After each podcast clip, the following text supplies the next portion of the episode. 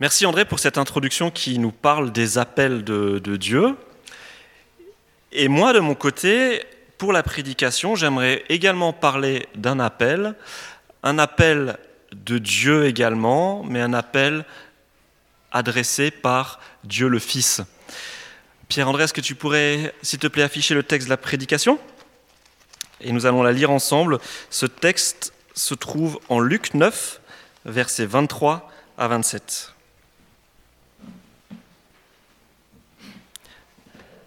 Luc 9, versets 23 à 27, et je vais lire dans la version du, dite du Semeur.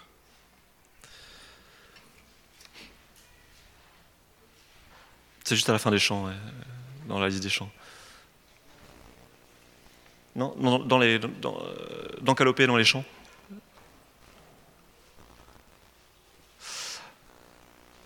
Là, voilà. C'est Jésus qui parle, et c'est Jésus qui parle à ses disciples. Et voilà ce que dit Jésus. Jésus dit, puis s'adressant à tous, il dit, si quelqu'un veut me suivre, qu'il renonce à lui-même, qu'il se charge chaque jour de sa croix et qu'il me suive. En effet, celui qui est préoccupé de sauver sa vie la perdra. Mais celui qui perdra sa vie pour moi la sauvera. Si un homme parvient à posséder le monde entier, à quoi cela lui sert-il s'il se perd ou se détruit lui-même? Si quelqu'un a honte de moi et de mes paroles, le Fils de l'homme, à son tour, aura honte de lui quand il viendra dans sa gloire, dans celle du Père et des saints anges. Je vous l'assure, quelques-uns de ceux qui sont ici présents ne mourront pas avant d'avoir vu le règne de Dieu. Voilà, jusqu'ici notre, lecture. Et Jésus, dans ce passage, lorsqu'il parle à ses disciples, eh ben, il a à cœur d'expliquer à ses disciples en quoi consiste le fait de le suivre. Juste avant, dans le passage juste avant, on a de magnifiques confessions de foi de la part des disciples. Ça fait partie des, premières confessions de foi des disciples. Pierre confesse que Jésus est le Messie envoyé par Dieu. Waouh, grosse confession de foi.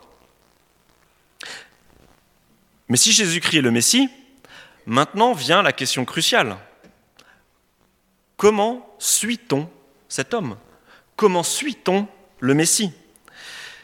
Et c'est à ça que Jésus veut répondre dans ce passage. Et donc Jésus va donner une marche à suivre en trois étapes. Pierre-André, est-ce que tu peux afficher nos, trois étapes? La première, vous le voyez dans le texte au verset 23, eh bien, le disciple, s'il veut suivre Jésus, se renie ou renonce à lui-même. Ça, c'est le premier, la première proposition.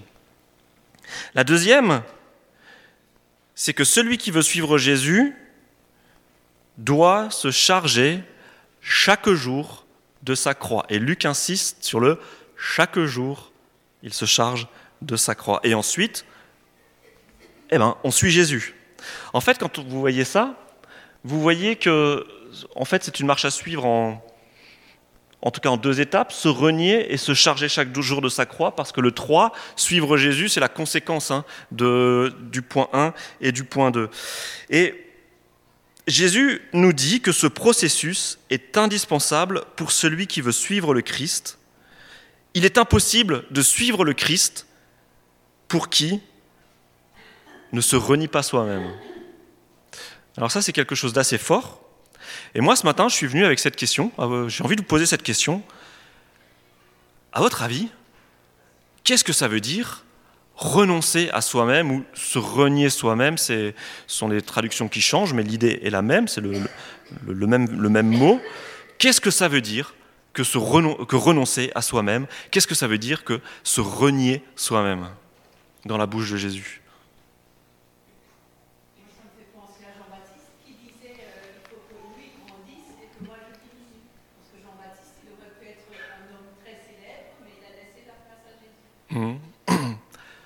Jean-Baptiste, c'est l'exemple d'un homme qui a renoncé à ce qu'il aurait pu devenir, hein, un grand enseignant, un grand prophète, il a renoncé à lui-même pour laisser la place au Christ. Renoncer à ses propres intérêts, renoncer à sa fierté.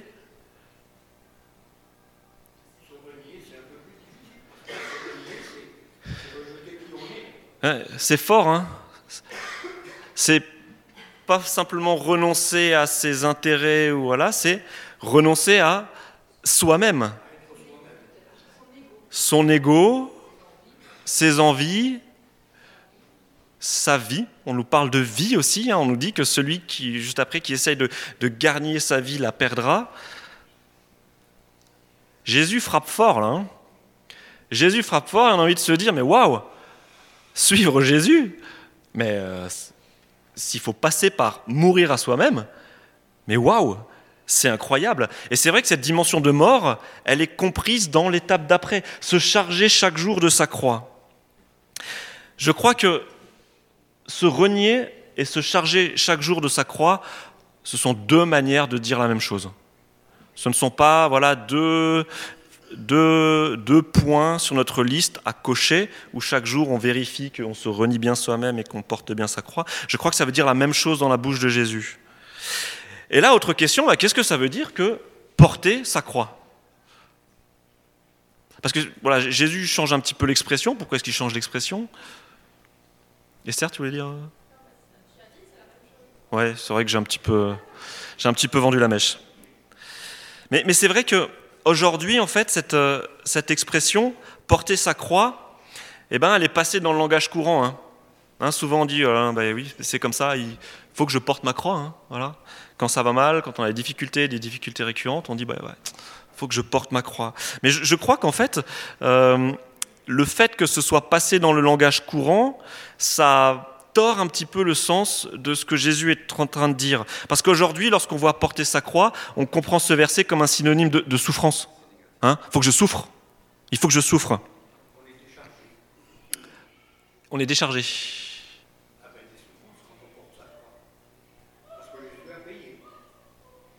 Oui, alors là, tu es déjà en train de parler du, salut et. Ouais. Tu vas un petit peu plus loin. C'est bien. Et on se dit, mais voilà, mais ok, d'accord, Jésus est en train de me dire, si je veux suivre Christ, alors il faut que je souffre. Moi j'ai un problème, c'est que je souffre pas tous les jours. Parce que Luc, il insiste bien dans la parole de Jésus, là, il dit, Luc, il retranscrit bien la parole et il dit, portez sa croix chaque jour. Ici, là, qu'il se charge chaque jour de sa croix dans la traduction du Semeur. Il y a une dimension de voilà, chaque jour, je reprends ma croix, je porte ma croix et j'avance. Mais moi, j'ai un problème, je souffre pas tous les jours. Je ne suis pas gravement malade, je ne, je ne suis pas persécuté, je ne souffre pas chaque jour. Mais qu'est-ce que ça veut dire pour moi, ça alors? Il y a une question de combat. Mais alors, quel est ce combat? C'est quoi le combat? Il est où? Soi-même, renoncer à soi-même. Vous voyez comment est-ce que les, les, deux versets là, ils, nous permettent d'arriver à ce que Jésus veut dire. Certains vont dire aussi, certains diraient, mais ouais, mais voilà, euh, ma croix, c'est ma maladie, par exemple. Mais les non-chrétiens aussi sont malades. Et les chrétiens ne disent pas, les non-chrétiens ne disent pas qu'ils portent une croix. Qu'est-ce que c'est que porter cette croix Si voilà, ils le disent parce qu'ils utilisent euh, l'expression commune qui, qui dit que cette expression voilà, nous parle de, de souffrance. Mais alors, comment est-ce que je dois porter cette croix chaque jour pour être un disciple? Parce que si, si je pars dans, cette, dans ce type de réflexion-là, où porter sa croix est un synonyme de souffrance quotidienne, alors va s'installer une sorte de sentiment de culpabilité parce que bah voilà, si je souffre pas assez, comment je vais faire pour être un bon chrétien? Et alors, je me dis bah ok, bah, il faut que je souffre. Alors je vais essayer de m'imposer des règles qui vont bien me rendre triste, ok? Des trucs bien impossibles à porter, là une croix, ça va, elle est assez lourde, ta croix, ok attends, j'en rajoute un petit peu, ouais là ça va, ok c'est bon, c'est suffisamment lourd, j'arrive suffisamment à faire la grimace pour montrer que je porte aussi ma croix, ça va pas bien, je suis un bon chrétien. Mais je ne crois pas que c'est ce que Luc est en train de nous dire ici. Porter sa croix peut impliquer la souffrance effectivement. Et dans le cadre de ce texte, Jésus implique dans, ce chemin de porter sa croix la question du martyr. C'est clair, Jésus est en train de parler à ses disciples, Jésus est en train de parler à Pierre, Pierre qui n'est pas encore devenu le disciple fervent du Christ qui ira jusqu'au bout du monde pour prêcher le Christ ressuscité. Pierre, c'est encore le gars qui commence seulement à comprendre un petit peu qui est Jésus, qui a encore pas mal de, de lutte en lui-même, il se débat avec ce qu'il est, avec sa colère, avec son impulsivité et ainsi de suite. Et surtout, bah, on le voit quelques versets plus loin, bah, Pierre, il n'est pas super chaud pour suivre Jésus jusqu'à la croix, parce que à la première question qu'on lui pose, tiens, tu ferais pas partie euh, de cette bande des disciples, Pierre, lorsque Jésus est au tribunal Et eh ben Pierre, oh non, non, non, non, c'est pas moi, et ainsi de suite. Donc Pierre n'est pas encore devenu ce disciple qui ira jusqu'à mourir pour son Seigneur. Et là, quelque part, c'est clair que Jésus, il est en train d'encourager ses disciples. Il dit, mais attention les amis, si vous voulez me suivre, eh ben, il va falloir renoncer à vous-même, il faut porter votre croix, et dans votre cas particulier à vous, les disciples, pour beaucoup d'entre vous, porter sa croix, ça va avoir un sens littéral. Vous allez mourir pour moi. Mais Jésus, dans ses propos, veille bien à universalisé. Il se débrouille pour que nous puissions aussi nous comprendre ce qu'il veut dire au travers de renoncer à soi-même et se charger chaque jour de sa croix. Et je vous ai dit, cette expression se charger chaque jour de sa croix, elle, a été connotée un petit peu d'une certaine manière aujourd'hui, mais j'ai envie de revenir à l'époque, lorsque Jésus dit à ses disciples, Celui qui veut me suivre doit porter sa croix chaque jour, Qu'est-ce que les disciples ont en tête comme image? Ils n'ont pas encore vu Jésus mourir sur la croix. Hein. Donc les disciples, là, ils ne peuvent pas se dire euh, Ah, Jésus, là, il est en train de. Voilà, il est en train de parler de ce qu'il a fait. Il ne l'a pas encore fait. Bien sûr, Jésus anticipe. Hein. Jésus anticipe et il dit bah, Vous verrez, hein, quand je porterai ma croix, eh ben, vous comprendrez que pour monter sur ce. pour me suivre, il faudra que vous fassiez comme moi. Mais les personnes qui écoutent Jésus à ce moment-là, lorsqu'ils imaginent le bonhomme qui porte sa croix, il voit un supplicié. Hein? les disciples voient un bonhomme qui est condamné par l'autorité en place. Donc en gros, celui qui porte sa croix, c'est celui qui s'est rebellé contre le pouvoir en place, en parole ou en acte. Et lorsque les disciples voyaient dans leur ville passer quelqu'un avec une croix, ils savaient qu'on avait un rebelle qui est puni, et le roi, pour que tout le monde voit ce qu'il arrive lorsque on se rebelle contre sa loi, il lui faisait porter la croix jusqu'au lieu du supplice pour bien montrer aux gens que ben voilà, ce rebelle maintenant, il a peut-être fait ce qu'il voulait pendant toute sa vie, il a fait n'importe quoi, mais maintenant la loi l'a rattrapé et maintenant il se soumet à la loi de notre royaume et la loi de notre royaume nous dit que cette personne doit mourir. Porter la croix dans la bouche de Jésus, c'est se soumettre à l'autorité contre laquelle on se rebellait autrefois. Et lorsque l'on voit ça, on se rend compte que, waouh, ça éclaire la première proposition, se renier soi-même,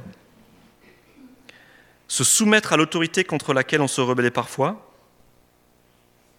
Et eh bien lorsque je ne renonce pas à moi-même, si je vis en faisant ce que je veux, c'est ma petite personne qui conduit ma vie.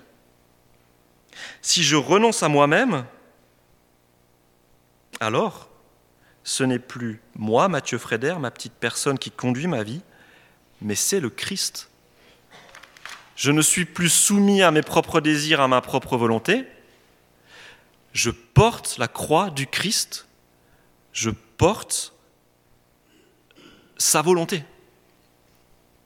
Regardez la fin du, passage, et c'est là où je disais à, Marie-Jo tout à l'heure et à Dorothée que ce verset d'anniversaire que, euh, que je leur donne, bah, il était quand même super, euh, super encourageant.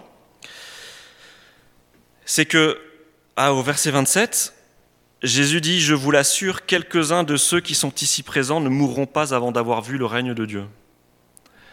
Bah là, Jésus, quand même, il y va fort aussi, mais il y va fort dans le côté positif. Parce que porter sa croix et se renier soi-même, ça conduit à voir le royaume, à vivre le royaume dès aujourd'hui.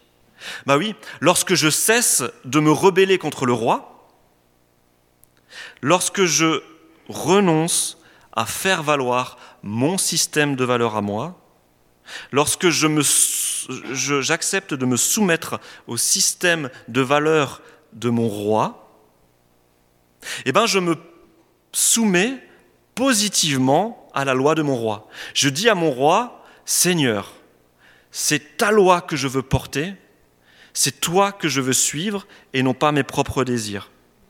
Et du coup, Jésus dit, mais celui qui porte sur lui la loi de Dieu, qui dit OK Seigneur, je vais te suivre et c'est ta loi que je vais porter et c'est pas mes propres désirs. Eh bien cette personne, elle endosse, elle porte la loi du royaume de Dieu et elle se rend compte qu'elle va déjà vivre dès maintenant le royaume de Dieu et les valeurs de Dieu. Moi, je trouve ça assez incroyable. Je trouve ça assez incroyable, euh, cette promesse que Dieu nous fait. Mais oui, effectivement, c'est dur de renoncer à soi-même. C'est dur de, renoncer à vouloir conduire, conduire nos vies par nous-mêmes et de dire, OK Seigneur, maintenant, c'est toi qui diriges. Mais en même temps, c'est la clé pour pouvoir, dès aujourd'hui, ici et maintenant, vivre les valeurs du royaume de Dieu. Mais c'est vrai que suivre Christ, ça passe par une mort.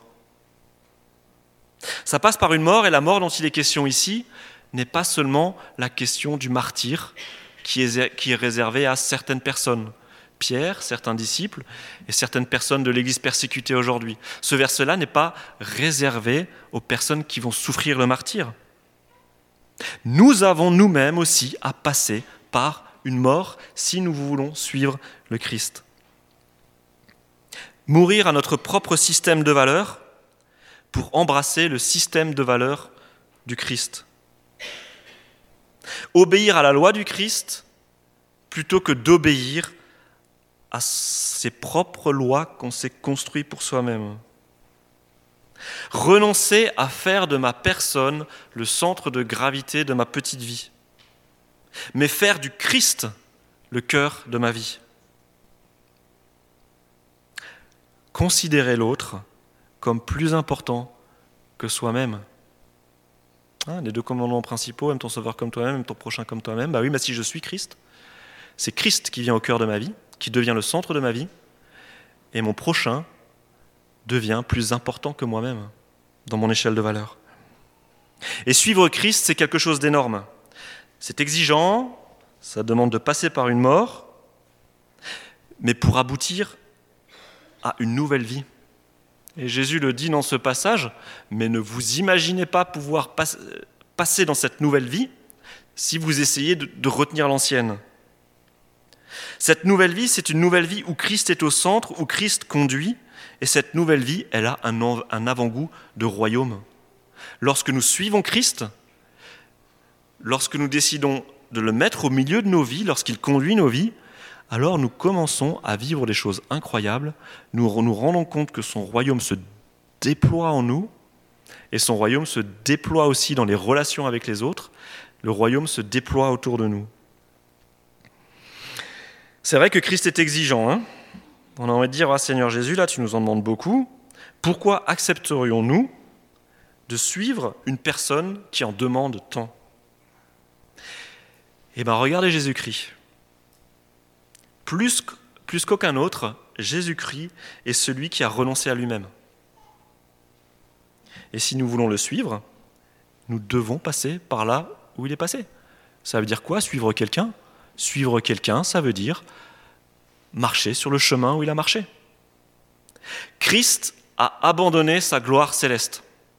Je ne sais pas si on se rend compte. Christ, le Fils du grand Dieu Tout-Puissant, glorieux, lumineux, Tout-Puissant, s'est abaissé, il est venu comme un petit enfant, naître dans une crèche parce qu'on ne voulait pas de lui ailleurs, mourir sur une croix pour des pécheurs comme nous. Et c'est Paul qui, en Philippiens, explique bien cet abaissement auquel le Christ a consenti. En Philippiens 2, verset 6, Paul dit Lui qui, dès l'origine, était de condition divine, ne chercha pas à profiter de l'égalité avec Dieu, mais il s'est dépouillé lui-même. Il a pris la condition du serviteur. Il se rendit semblable aux hommes en tout point, et tout en lui montrait qu'il était bien un homme. Ce dépouillement suprême culmine à la croix, où ce Dieu tout-puissant va accepter de mourir. Quel autre exemple de renoncement à soi-même? Quel autre exemple de porter sa croix y a-t-il? Christ est l'exemple suprême. Et cette croix, il l'a portée. Il l'a portée même avant de porter sa croix. Lorsqu'il était dans le jardin de Gethsemane, hein, je vous ai dit, porter sa croix, ça veut dire accepter de porter la volonté de mon Dieu plutôt que de porter ma volonté à moi. Lorsque Jésus est dans le jardin de Gethsemane, Jésus, a aussi sa, volonté à lui. Et Jésus, dit, mais Seigneur, si tu le veux, écarte de moi cette coupe, cette coupe de souffrance, ce qu'il attend. Mais toutefois, que ta volonté soit faite et non la mienne. Et là, Jésus, il porte sa croix. Jésus-Christ est le plus bel exemple de renoncement, et celui qui veut suivre le Christ bah, doit marcher sur le chemin par lequel il est passé. Et ça, c'est l'encouragement que Jésus nous laisse. Je voulais déjà partager, et on en, on en, parle de temps en temps les uns avec les autres, mais je médite pas mal en ce moment la question du discipulat. Qu'est-ce que c'est qu'être un disciple du Christ? Qu'est-ce que ça veut dire que suivre le Christ? Mais pas juste sur le papier. Concrètement, si je veux suivre Christ, je passe par quoi? Concrètement, si je veux être un disciple, si je veux pouvoir être appelé disciple, il y a quoi sur ma carte d'identité? Qu'est-ce qui fait que je suis un disciple? Qu'est-ce qui fait que je ne suis pas un disciple?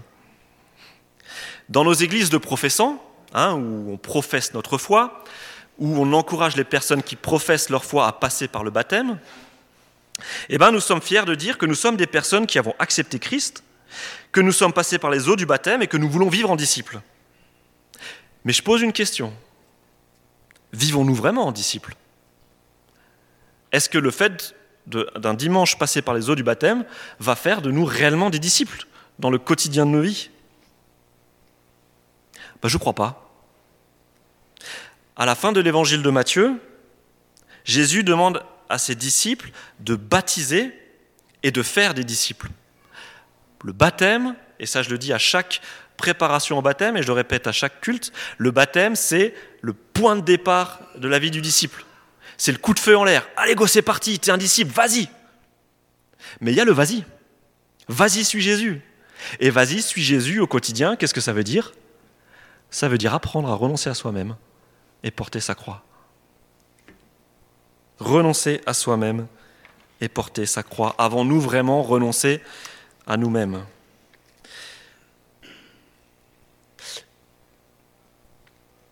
Je suis pasteur que depuis cinq ans, mais ça fait quand même pas mal de temps que je baigne dans les églises, dans les milieux évangéliques et ainsi de suite.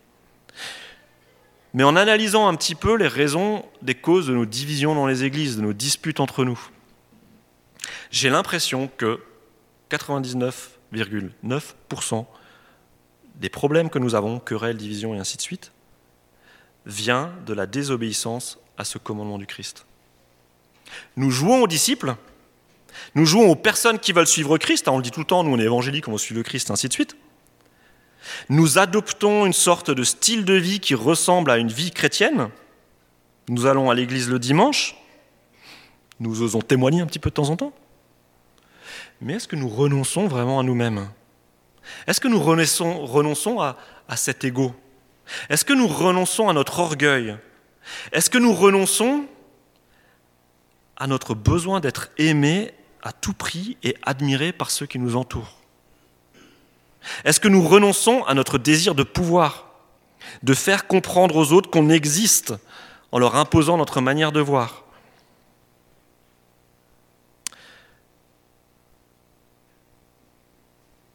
il n'est pas évident de renoncer à soi-même et Jésus en est bien conscient et c'est pour ça que voilà, il insiste sur ce point.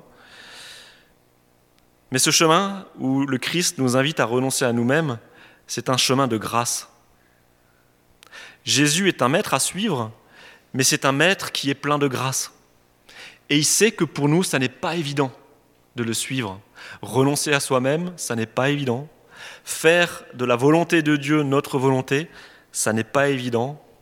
et le Christ est à côté de nous chaque jour pour nous aider à le suivre. Christ est devant nous pour nous montrer le chemin, mais Christ est à côté de nous, en nous, par la personne de son esprit pour nous aider à le suivre. Et ça, c'est génial. Parce que voilà la porte d'entrée de la vie du disciple, voilà le chemin à suivre. Ce chemin est exigeant, mais ce chemin est possible parce que nous avons un Dieu qui est bon et qui est vraiment plein de grâce.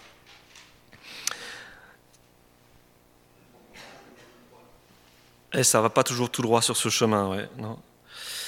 J'aimerais vous parler d'un homme. J'aimerais vous parler d'un homme qui a aussi été percuté par ces versets du Christ, où le Christ invitait ses disciples à le suivre de manière exigeante. Cet homme a, a entendu cet appel et il s'est dit, bah, je vais le faire. Je vais suivre le Christ de manière euh, la plus totale possible. Cet homme, il s'appelle d'Assise, François d'Assise. Ah, je vois Dorian qui se réjouit. Et oui, parce qu'au au camp euh, cet été, nous avons parlé de François d'Assise et nous avons même eu la chance de, voir où est-ce qu'il a vécu, puisque nous étions à Assise. Et, Dorian, on verra, on verra quelques photos tout à l'heure, et tu es peut-être même sur une photo. Voilà. Mais cet homme, c'est vrai, c'est un des saints catholiques les plus connus, c'est le, le, père, le, saint patron de, de l'Italie, ainsi de suite. Mais sa spiritualité, c'est la plus proche du Christ qu'on puisse imaginer. En gros, François d'Assise, qu'est-ce qu'il a fait? Il a pris l'évangile et il a dit ah ben, Je vais le vivre.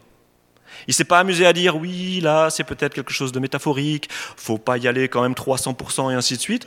François d'Assise, il a entendu l'évangile, il a dit Ok, c'est ça l'évangile? Bah j'y vais, c'est parti. Alors, qui est François d'Assise? Alors, je vais vous le montrer. Alors, vous le voyez, François d'Assise, est là, il est un petit peu dans, l'ombre. Je ne sais pas si on arrive peut-être juste à, à éteindre un petit peu la, lumière euh, qui, est au-dessus là. C'est un petit peu sombre. François d'Assise, il est né il y a longtemps, il est né il y a très très longtemps, pas dans une autre galaxie, mais dans la nôtre, en 1181 ou 1182, et il est mort en 1226, donc relativement jeune pour nos standards à nous aujourd'hui. Euh, cette peinture que vous avez là, c'est une des plus vieilles représentations de lui. Elle a été peinte en 1228-1229, donc par des personnes qui l'ont croisé, ce bonhomme, et qui savaient à quoi il ressemblait. C'est assez intéressant.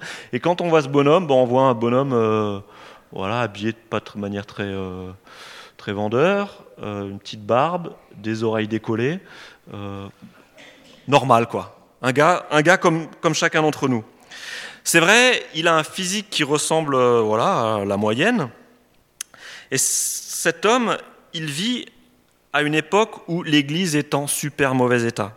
En gros, l'Église de l'époque, c'est devenu un pouvoir politique, elle est riche, elle ne s'occupe pas des pauvres, elle ne s'occupe même pas des personnes qui ont une vraie soif de spiritualité.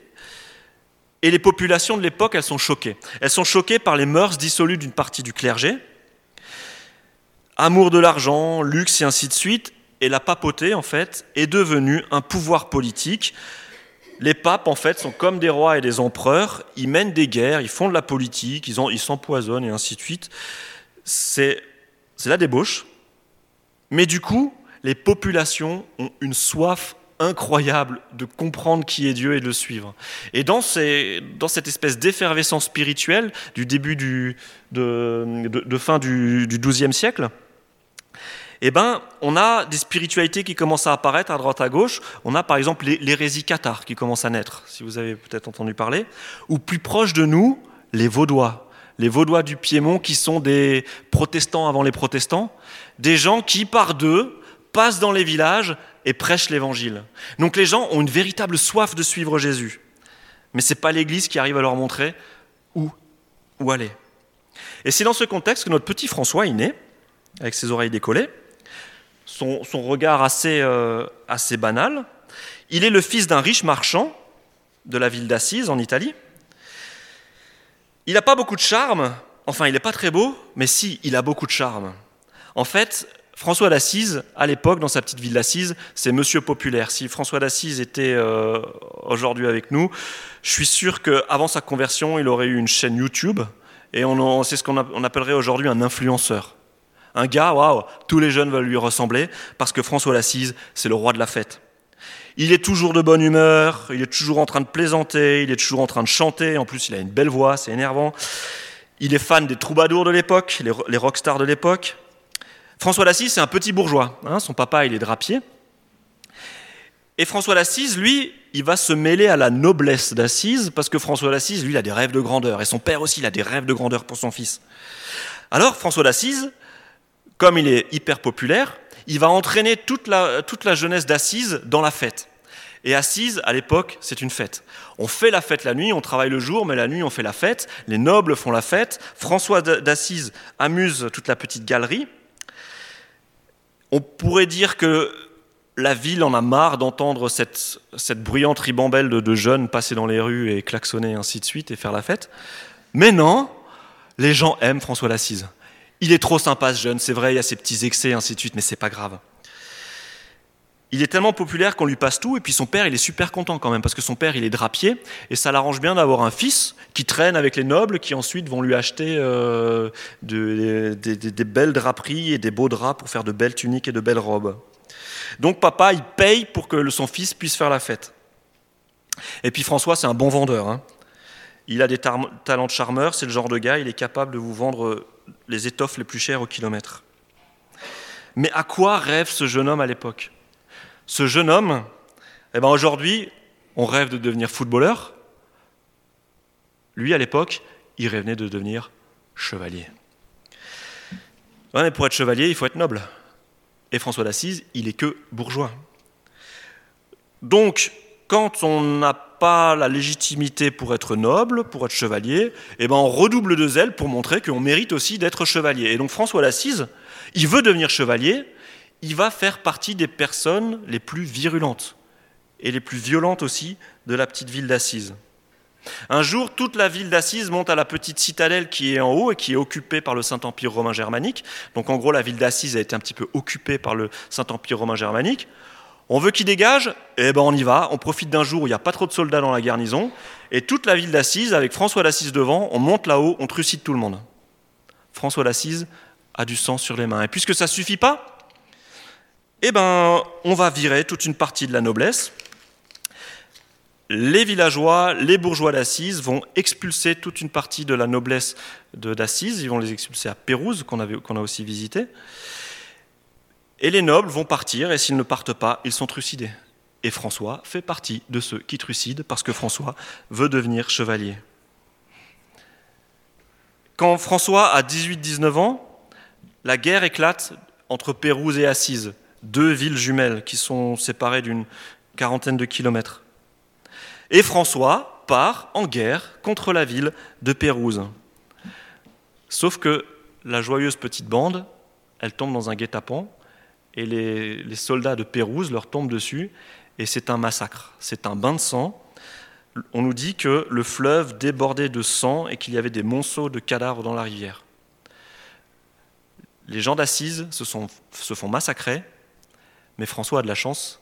François a de la chance parce qu'il est bien habillé, et comme il est bien habillé, on ne va pas le trucider, on va le mettre en prison et on va attendre que papa paye la rançon.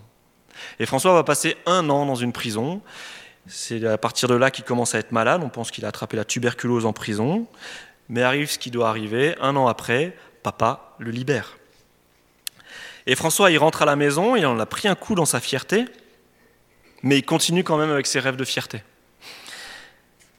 Un jour, il y a un chevalier qui passe dans la ville d'Assise, un chevalier qui va guerroyer dans le sud de l'Italie, et François, il se dit, ça y est, super, je me vais remonter en selle, c'est reparti, je vais suivre ce gars et un jour il me fera aussi chevalier. Alors François, qu'est-ce qu'il fait? Il dit, bah voilà, pour être chevalier, il faut une armure. Alors il va voir son père et il dit, papa, tu me payes une armure? Et à l'époque, une armure, ça coûtait le prix d'une Ferrari aujourd'hui. C'est un truc super cher. Donc le papa, il se ruine, il paye l'armure à son fils, son fils il est tout content là, il fait briller son ego, il sort de la ville d'Assise pour aller guerroyer à la suite de ce chevalier, il y a toute la ville qui est là, qui, fait ouais youpi, allez, allez-y, faites la guerre, allez trucider tout le monde. Il est fier, tout le monde le regarde. 45 km plus loin, dans la petite ville de Spolète, à la première halte, à la première nuit, on ne sait pas trop ce qui se passe, mais c'est fort probable que François se paye une maladie carabinée qui l'empêche le lendemain matin de repartir avec la troupe. Peut-être une gastro, on ne sait pas. En tout cas, il, est malade. C'est vrai qu'il commençait déjà à avoir une santé fragile à cause de sa tuberculose. En tout cas, voilà, il est malade. Et le chevalier lui dit bah écoute, je suis désolé mon, ami, mais euh, tu vas pas pouvoir continuer avec nous, c'est pas possible. C'est pas des gars comme toi qu'on emmène à la guerre, quoi. Hein. Donc les troupes partent. François il se retrouve avec son cheval et son armure. Il se remet de sa maladie et il reprend la route en sens inverse. Il reprend la route en sens inverse et euh, sur le chemin, il réfléchit, il dit voilà, si je rentre dans la ville sur mon beau cheval et ma belle armure, 48 euh, heures après ou 72 heures après être parti, ça va jaser dans la ville d'Assise. Donc qu'est-ce qu'il fait? Il vend son armure au rabais, il vend son cheval et il rentre à pied dans la ville. Et là, François, là, son ego, il en prend un gros coup. Alors son père est un petit peu pas content. Ses amis, euh, bon, sont un peu déçus quand même, là, parce qu'ils attendaient un petit peu mieux du chef de la jeunesse. Ils viennent quand même le retrouver et ils l'embarquent de nouveau dans la fête. François paye de nouveau ses banquiers et ainsi de suite, mais le cœur n'y est plus. Et à 25 ans, euh, François est comme rincé. Il est vide à l'intérieur. Il se dit, mais voilà, c'est pas ça, c'est pas ça la vie. Et un jour qu'il est en pleine fête, il se passe un truc. Dieu tombe sur lui. Il ressent de manière intense l'amour de Dieu et ça le stoppe net, le François, et dit non, stop. Je ressens l'amour de Dieu, c'est Dieu que je veux suivre. Dieu touche son cœur. Alors sa mère, elle est plutôt contente hein, que son fils euh, aille un peu plus souvent à l'église et devienne plus raisonnable. Son père, lui, il apprécie un petit peu moins parce que son fils, il commence à faire l'aumône pour les pauvres. Il part en pèlerinage à Rome. Il, vide son compte en banque, euh, enfin, il vide sa bourse dans, le, dans les églises là-bas, dans les quêtes. Il rentre à la maison, il s'habille plus, pauvrement, il commence à changer de vie, mais il y a un truc qui ne le quitte plus, il sent l'amour de Dieu et il a cette joie au fond de lui-même. Un jour qu'il se promène à cheval, autour d'Assise, il tombe sur un lépreux. Et ça, c'était une des plaies de l'époque, la lèpre. C'était une maladie qui frappait énormément de personnes. Et les lépreux, on ne pouvait pas les soigner, donc on les expulsait en dehors de la ville. C'était les, pires parias de l'époque. Ils étaient chassés en dehors de la ville. Ils vivaient entre eux et ils mouraient entre eux sans plus aucun contact avec leur famille ou leurs amis parce que cette maladie est affreusement contagieuse. Et là, François, qu'est-ce qu'il fait? Il lit l'évangile, il, entend ce, il voit ce que Jésus y fait pour les lépreux, il voit cet amour qu'il est appelé à donner à ces lépreux, il descend de son cheval, et ce, lépreux, il l'embrasse. Il l'embrasse, et à partir de ce jour, il se met à soigner les lépreux. Pourquoi? Mais parce que l'Évangile lui dit de s'occuper de ces personnes. Alors François, là, il est en chemin vers Dieu, là, mais il fait encore des trucs qui sont assez bizarres. Un jour, il est en prière dans une petite chapelle en ruine, qui dit bien l'état de, l'église à l'époque, hein, la chapelle était en ruine. Et il entend cette voix, le Seigneur lui dit, Va et répare ma maison qui croule. François, il entend ça, il dit, Ok Seigneur, tu veux que je répare ta maison? Je vais la réparer, ta chapelle. Je vais aller acheter des pierres, je vais retaper ta petite chapelle. Mais il n'a pas d'argent. Alors qu'est-ce qu'il fait? Il va à la boutique, un jour que son père n'est pas là. Il prend les rouleaux d'étoffe les plus chers, il va les vendre, il prend l'argent, et il va chez le prêtre qui s'occupe euh, de la chapelle et dit Voilà, j'ai trouvé de l'argent. Et le prêtre, lui dit Mais t'as trouvé où tout cet argent? Il y en a beaucoup. Et François, il dit Bah, j'ai vendu des rouleaux de mon père et euh, voilà, je te les apporte. Et le prêtre, il dit Non, mais c'est pas possible. Je vais pas financer la chapelle avec des rouleaux que tu as quand même un peu volés à ton père, quand même. Et François, il dit Bon, ok, d'accord, le Seigneur veut pas de mon argent. Il prend, il prend la bourse, il la jette sur le, coin d'une fenêtre et il dit Bon, bah, si Dieu veut, veut pas de mon argent, moi non plus, j'en veux pas. Et il oublie la bourse sur ce coin de fenêtre. De retour de voyage, son père apprécie moyennement la disparition des plus beaux rouleaux de la boutique. Et il, sort comme un fou furieux dans la rue et il cherche partout son fils. François apprend que son fils, euh, que son père le cherche et il va se cacher derrière l'abside de l'église dans un petit trou et il y passe euh, plusieurs temps. Euh, il passe un mois caché dans son trou. Et puis au bout d'un mois, il se dit non, il faut que je sorte. Il sort de son trou et il, se dit ok, ben maintenant bah voilà, j'ai fait une bêtise, il faut que j'assume. Il revient assise. les gens le voient arriver, là tout sale, habillé tout, tout pauvrement, et les gens commencent à se moquer de lui, le traiter de fou. Et quand son père entend que son fils est là, le père il sort sur la place de la ville et il frappe son fils, il le tabasse, il le prend à la maison et il l'enferme à la maison. Au bout de quelques temps, la mère libère le fils et le fils va se réfugier euh, chez l'évêque. Mais le père, lui, n'en a pas assez. Le père, il veut traîner son fils devant les tribunaux. Alors les tribunaux, ils sont un petit peu embêtés parce que euh, voilà, ils doivent, euh, ils doivent gérer une affaire qui relève plutôt de, l'évêque, hein, parce que c'est François. Entre temps, il rentre tout doucement dans les ordres. Et puis François, il dit ah ben non, moi j'ai plus rien à faire avec la justice des hommes. on ne sait pas si c'est une bonne manière de gérer ces problèmes. Il dit voilà, je ne dépends plus de la justice des hommes, c'est je dépends de la justice de Dieu. Ok, le père il dit tu dépends de la justice de Dieu, je vais aller voir l'évêque. Le père va voir l'évêque, et effectivement, bah voilà, il y a une sorte de procès qui est organisé. Et pendant ce procès, François fait un truc assez fou, assez provoque. Il se met tout nu, il enlève tout ce qu'il a, il fait un petit tas avec ses habits, il dépose tout ça euh, au pied de son père et il dit Écoutez, écoutez tous, en toute liberté désormais, je pourrais dire Notre Père qui es aux cieux. Pietro Bernardone n'est plus mon père, et je lui rends non seulement son argent que voici, mais encore tous mes vêtements. Donc situation pas évidente entre le père et le fils, mais là François fait le choix de couper les ponts et de se lancer derrière le Seigneur avec voilà ce qu'il est, avec ses imperfections, ses fautes, ses erreurs et ainsi de suite. Et notre ami François, qu'est-ce qu'il va faire? Bah, Il va continuer à mendier des pierres. Il passe dans les rues et il dit, vous n'auriez pas des pierres à me donner ou de, quoi pouvoir me procurer des pierres? Et il, retape sa petite chapelle que le Seigneur lui a demandé, ou il croit avoir compris qu'il faut qu'il répare cette chapelle. Et puis un jour, le 24 février 1209, il entend dans la lecture du jour la parole de Jésus qui dit à ses disciples de partir sans rien. Alors François, qu'est-ce qu'il fait? Il part sans rien. Il enlève ses chaussures, il prend la, tunique caractéristique hein, des, franciscains, une simple étoffe toute simple, il met ça comme ceinture, il prend juste un bout de corde, et c'est comme ça qu'il part annoncer l'évangile. Et c'est là qu'il comprend aussi de quelle église parlait lorsque Dieu lui demandait de réparer son église qui croulait. Parce que très vite, il se rend compte qu'il fait des émules. Les gens voient cette personne renoncer à lui-même, suivre le Christ de manière euh, au pied de la lettre, et de manière étrange, les foules le suivent. Et pas les plus pauvres. Les premières personnes à suivre François sont des riches de l'époque qui liquident tous leurs biens pour suivre Jésus. Et quand on dit tous leurs biens, là, on parle de, gens qui ont des châteaux, qui ont des propriétés, qui ont des terres et ainsi de suite.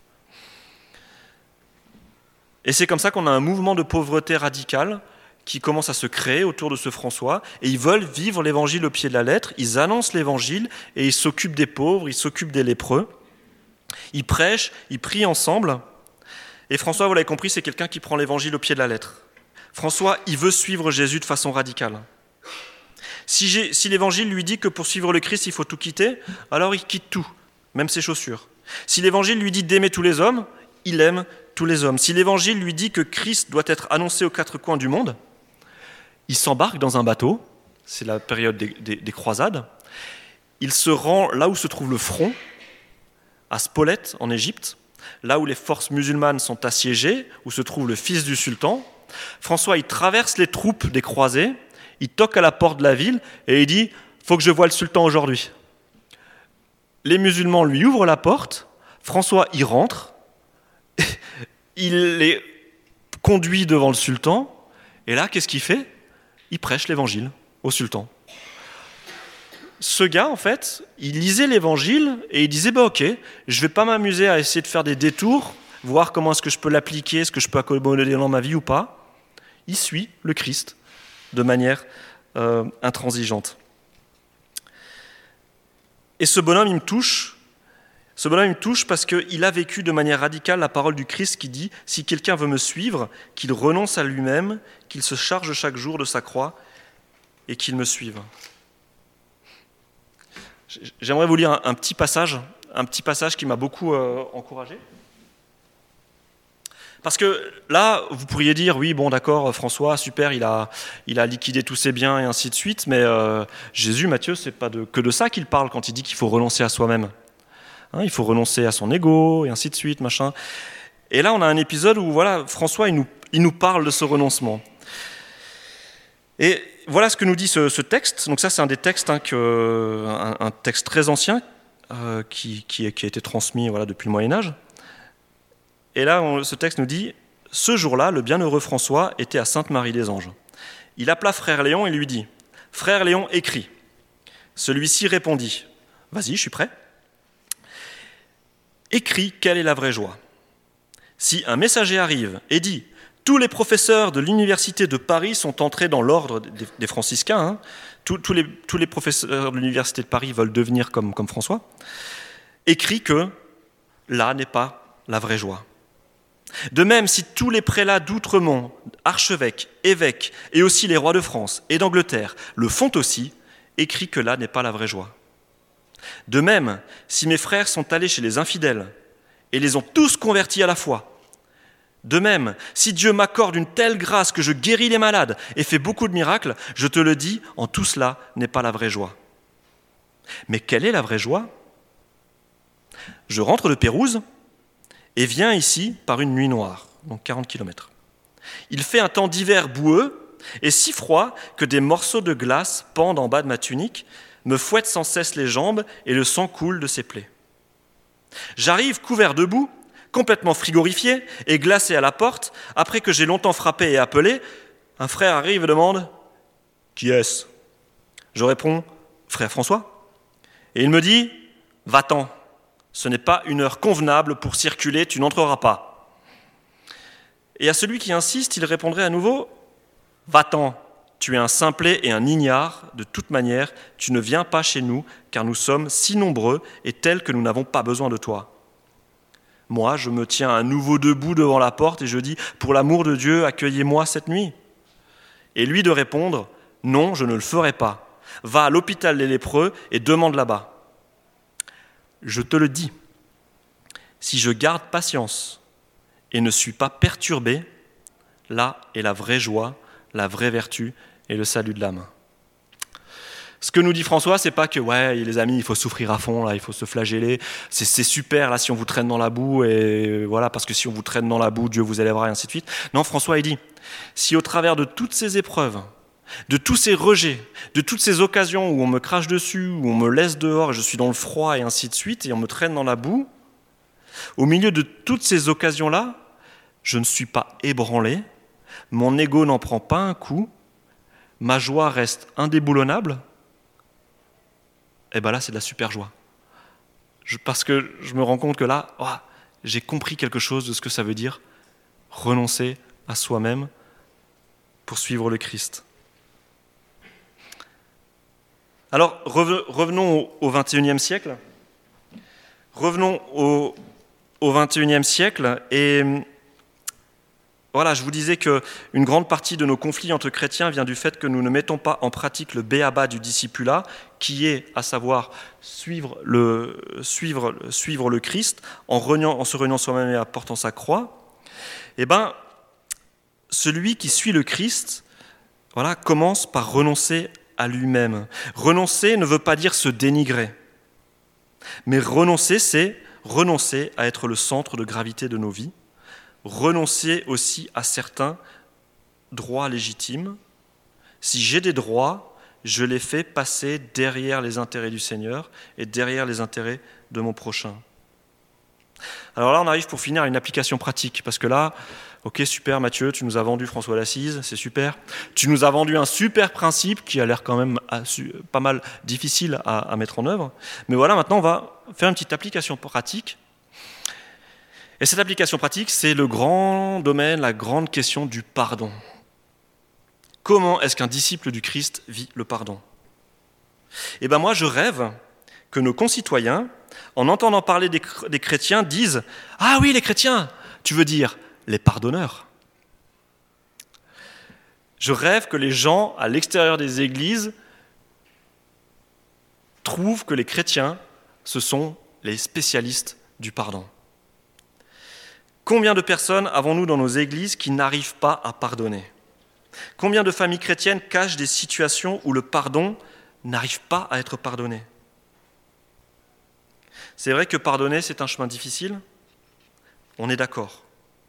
Mais combien de chrétiens refusent de pardonner parce qu'ils se rendent compte que pardonner, ça implique parfois de renoncer à soi-même Pardonner, ce n'est pas mettre la justice sous le tapis, c'est pas ça. Pardonner, c'est dire il y a eu faute. Dieu en est témoin. Mais je choisis de ne pas retenir cette faute contre toi. Je choisis de te pardonner. Combien de fois fuyons-nous en évitant d'aller voir quelqu'un qu'on a blessé parce que ce serait néfaste pour notre image et ce serait s'abaisser? Combien de fois refusons-nous à quelqu'un qui nous a blessés euh, Combien refusons-nous d'aller voir quelqu'un qui nous a blessés et de lui dire, écoute, dans cette situation-là, tu m'as blessé, il faudrait que tu me demandes pardon? Parce que c'est pratique cette situation-là, on est en situation de victime, ça nous donne un petit peu d'ascendant sur la personne qui nous a blessés. Et puis c'est chouette parce que pendant 20 ans encore, je vais pouvoir raconter combien j'ai été blessé par ce frère ou par cette sœur, et je raconte ma petite histoire sans cesse. La Bible utilise pour le pardon l'image de la remise de dette. Et je ne sais pas si vous réalisez, mais quand on remet une dette à quelqu'un, on perd de l'argent. Pardonner, parfois, c'est perdre quelque chose. Je remets une dette. Oui, je pourrais, devant la justice divine, devant les hommes et ainsi de suite, te porter grief et t'en vouloir pendant des siècles encore. Mais par amour pour Dieu et parce qu'il m'a pardonné, je remets la dette. Ça va me coûter, ça va demander que je renonce à moi-même, mais c'est pas grave, je vais le faire. Même si ça aurait été légitime. Pour qui veut suivre le Christ, lui qui s'est laissé cracher dessus, fouetté, crucifié, et qui depuis la croix nous a pardonné, comment pouvons-nous refuser de renoncer à nous-mêmes et de pardonner? En fait, nous n'avons pas le choix en tant que disciples. Si nous voulons suivre le Christ, alors il faut renoncer à soi-même, perdre sa vie pour la gagner. Alors pour finir, bon, j'avais prévu plein de photos, mais on n'a pas le temps, je vous les montrerai à l'occasion, hein, c'est assez assise, voilà, tac, tac, tac. Je pourrais vous montrer tout à l'heure si vous voulez, après le culte. Mais j'ai envie de vous, laisser là une petite fiche pratique pour essayer voilà, que cette question du renoncement à soi-même, ça ne reste pas juste un truc qui flotte en l'air, un truc qui est joli. Point 1, posez-vous la question, est-ce que je veux vivre en disciple? Oui, parce que je pense que c'est la question de base. Est-ce que je veux vraiment vivre en disciple? Deuxième question, enfin deuxième point, retenez ce verset. Si quelqu'un veut me suivre, qu'il renonce à lui-même, qu'il se charge chaque jour de sa croix et qu'il me suive. Et point 3, passez en revue tous les domaines de votre vie le couple, le travail, les amis, le service à l'Église. Et posez-vous cette question. Dans chacun de ces domaines, est-ce ma personne le centre de gravité?